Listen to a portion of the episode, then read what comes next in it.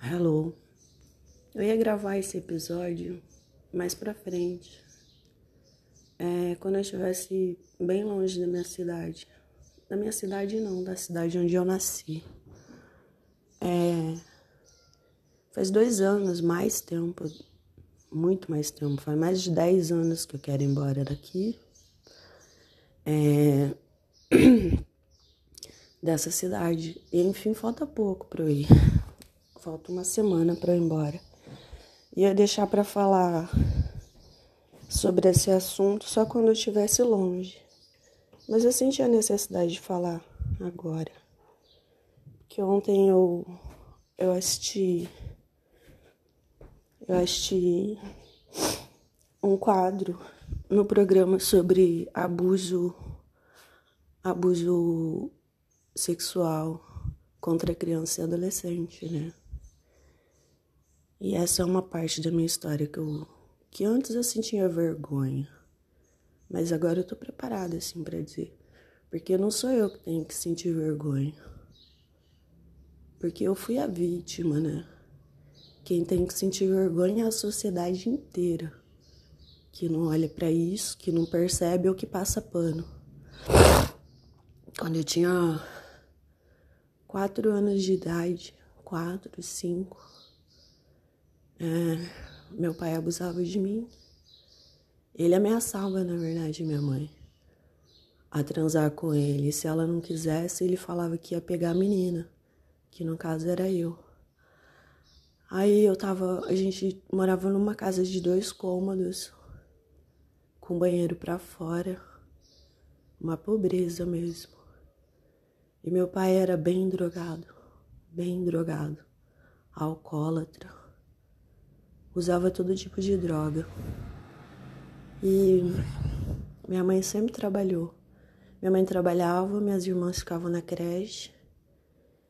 E eu era pequena. Aí ele vinha à noite e ficava se esfregando em mim. É, falava coisa pra mim. E eu era criança. Um dia minha mãe chegou e pegou e ele ficou gritando com a minha mãe, falando que a culpa não era minha, que a culpa não era minha, minha mãe chorando bastante. É...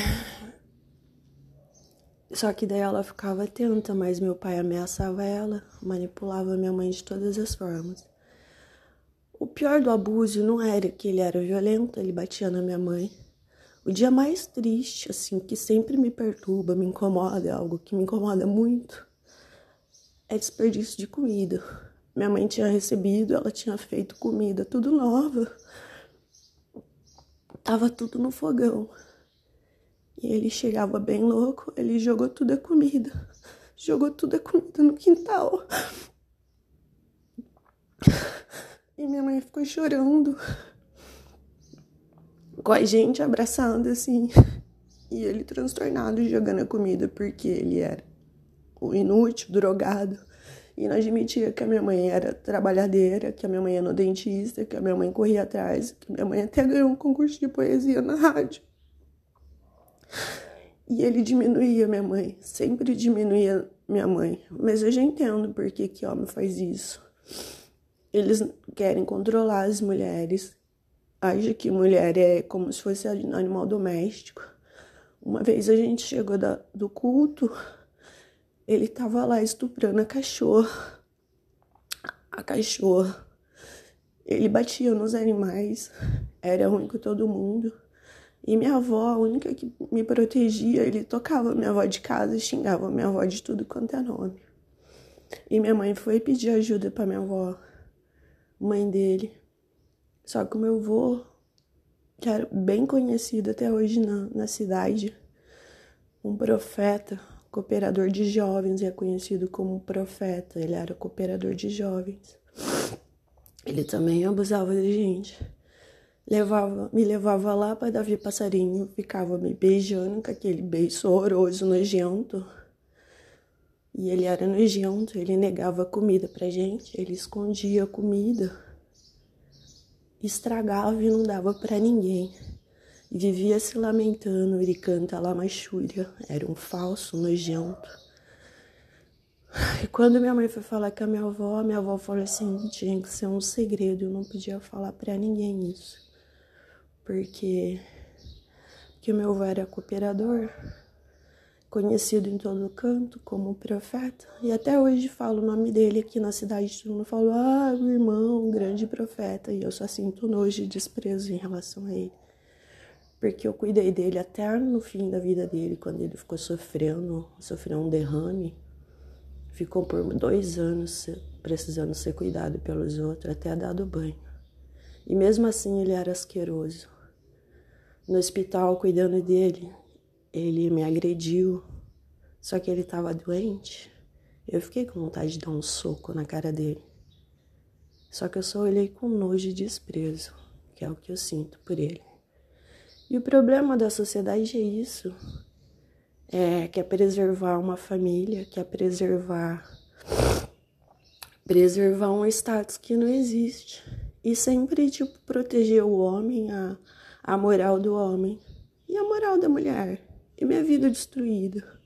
E o ódio que eu sinto e a raiva que eu sinto de ter sido calada. E as pessoas que eu mais confiava que tinham que me proteger pediu para me calar e não só isso eu cresci uma criança melancólica, triste, solitária, sempre excluída. Sempre excluída. E minha mãe, desde pequena, falava que eu era monstruosa, endemoniada, que eu era estranha, que eu era esquisita. Até hoje ela fala isso. Até hoje ela fala isso. Esses dias mesmo que eu parei de conversar com ela, que eu sei também que ela foi vítima, que ela foi manipulada. Eu até acredito que o meu pai uma vez mandou dois caras pegaram minha mãe para tentar estuprar ela, para ela poder voltar para casa. Porque ele manipulava sempre ela e sempre usava o meu nome, sempre usava o meu nome. Só que o tempo passou, eu tentei fingir que eu era superada, que eu perdoei, mas eu não vou perdoar ninguém e não ia ficar calada para manter a moral intacta dos dois. Eu acho que eu tenho que deixar registrado assim, que eu fui abusada na infância pelo meu pai e pelo meu avô. E a vida inteira eu fui calada, fui silenciada e não fui acolhida pelas pessoas que tinham que me proteger. As pessoas que tinham que me proteger pediram para me calar e ainda me colocaram no lugar como se eu fosse culpada, monstruosa, a endemoniada. Era só isso que eu tenho para falar. Só isso. Não para me vitimizar. Que agora eu tenho coragem de falar, eu não sinto vergonha disso. Quem tem que ter vergonha são todas as pessoas que me silenciaram, que me calaram, que me jogaram para baixo. Ou que nem procuraram saber o que acontecia comigo. É só isso que eu tenho para dizer.